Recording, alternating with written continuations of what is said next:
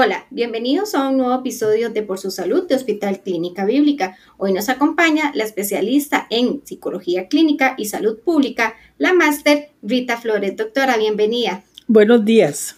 Doctora, hoy vamos a conversar sobre el síndrome de burnout, un poco difícil de pronunciar. Un poco difícil de pronunciar y un poco difícil de traducir. Claro. El burnout eh, es un síndrome que se empieza a describir desde los años 70 eh, la Organización Mundial de la Salud ahora eh, lo ha traducido por síndrome de desgaste emocional, que es un término que a mí personalmente me gusta. Y, es menos difícil y menos complicado de entender. ¿verdad? Exactamente. También eh, se le ha conocido como el síndrome del trabajador quemado. Ah, perfecto. ¿Y qué es, doctora, en sí? El, este síndrome realmente para definirlo de una manera muy sencilla, es un estado de agotamiento. Em, relacionado específicamente eh, con un estrés crónico laboral. Ok, eso es para las personas que trabajan y sufren como ese estrés, ¿verdad? Que siempre se pasan quejando o que tal vez tienen muchas horas recargadas eh, a nivel laboral o que también muchas tareas. Claro, y se ha asociado mucho sobre todas las profesiones de servicio, los médicos, los bomberos, los psicólogos, em, gente que tenemos que dedicarnos a dar contención y a dar soporte emocional a otros. Eso no excluye que en otras profesiones no se dé este desgaste, como por ejemplo los maestros, los docentes. Claro, doctora, ¿y cómo saber si, por ejemplo, tal vez o yo tengo esa profesión o mi familia no la tenga o mi hermano o mi pareja no la tenga? ¿Cómo saber si sufrimos de este síndrome? Sí, esto eh, hablamos de este agotamiento y se va a traducir en la esfera física en la esfera mental y la esfera emocional. Este estrés laboral no se da de un día para otro. Hablamos de procesos, por ejemplo, el, si vos estudiaste o si vos eh, empezás con un trabajo eh, que crees que estás motivado, en los primeros meses empezás con mucha ilusión y no te importa quedarte a trabajar extras, eh, todo lo llevas eh, con mucha ilusión. Pero si por eh, circunstancias externas o propias de tu personalidad, esos objetivos que te habías trazado inicialmente no se empiezan a dar, empezamos a sentirnos ya agotados. La gente que dice, ay, ya el lunes, qué pereza, tengo que ir a trabajar. Em, nos sentimos un poquito eh, desmotivados. Si no se toman medidas, pasamos a otra fase, que es que ya no solo no tengo ganas, sino que empiezo a sentir eh, que las, las, energías mías ya no son las mismas em, y empiezo a sentir eh, manifestaciones físicas dolores de cabeza, gastritis, empiezo a comer más de la cuenta. Y si no hago nada, entonces pasamos a otra fase que ya es un embotamiento emocional.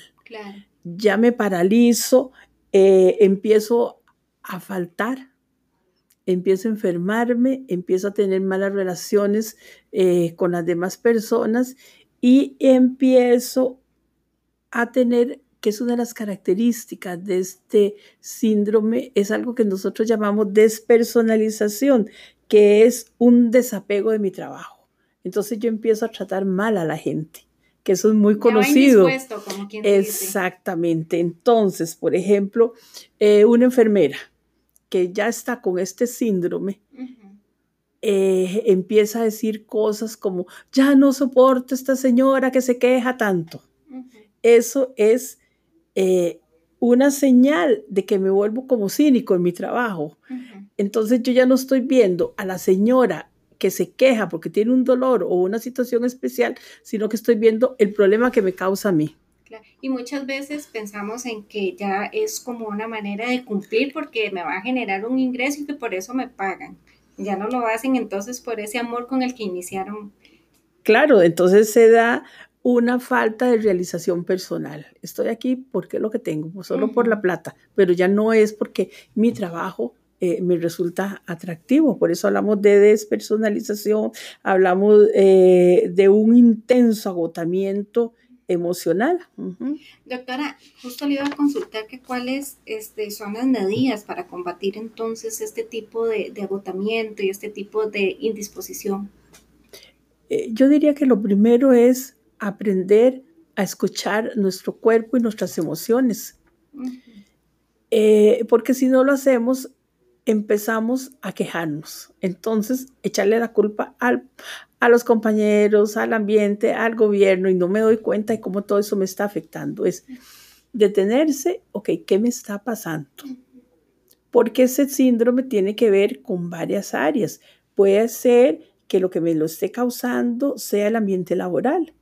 Jefes muy rígidos, jefes eh, poco mm, capacitados para el trabajo, eh, ambientes laborales muy hostiles, horarios muy ingratos, falta de, buena remuneración.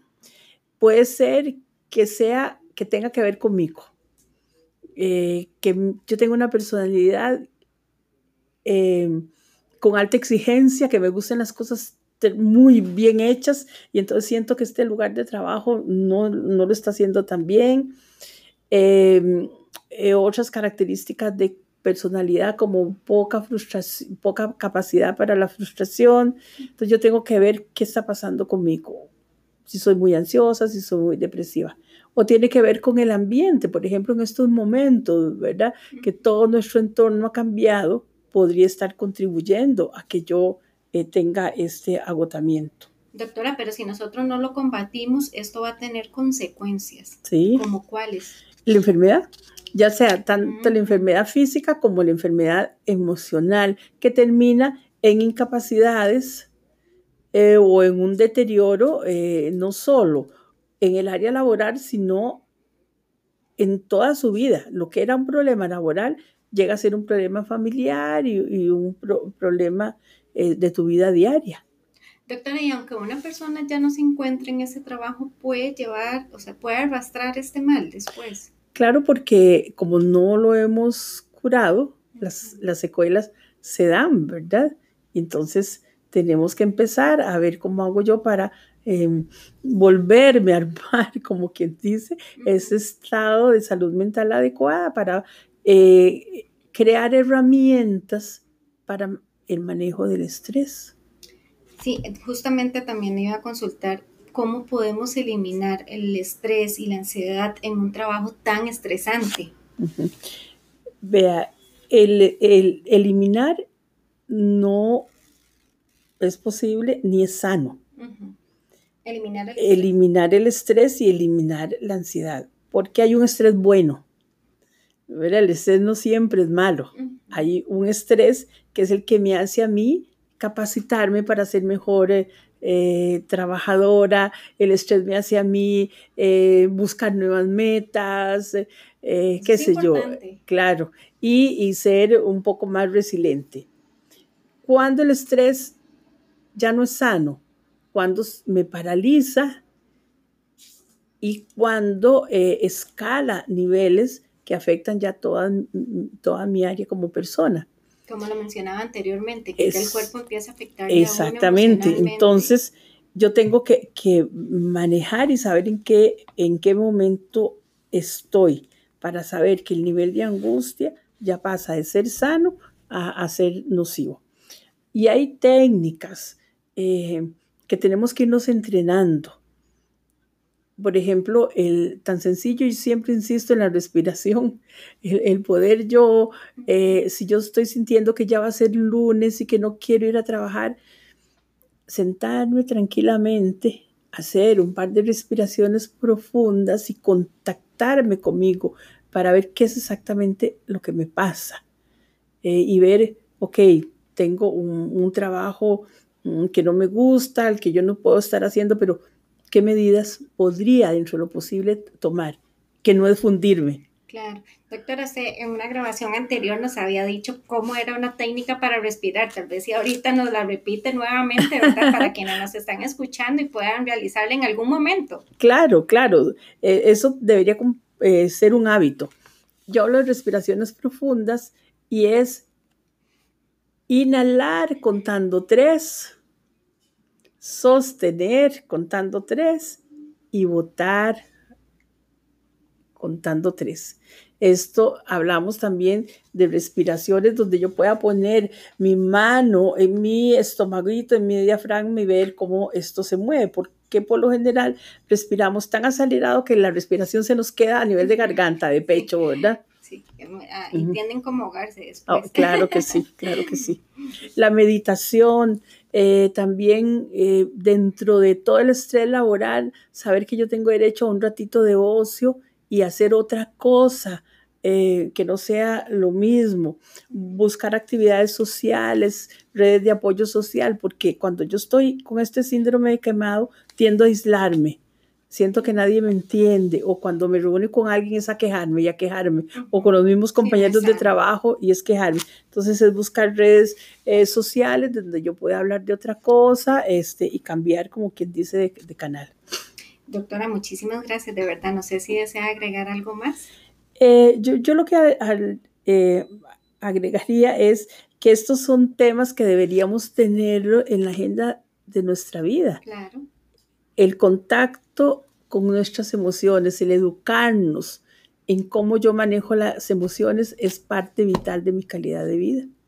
Doctora, muchísimas gracias por toda la información que nos ha brindado también y muchas gracias a, nuestra comunidad por compartir con nosotros un episodio más.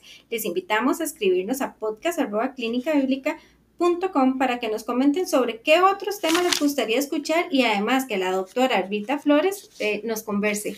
Doctora, un millón de gracias y buen día. Buenos días, muchas gracias.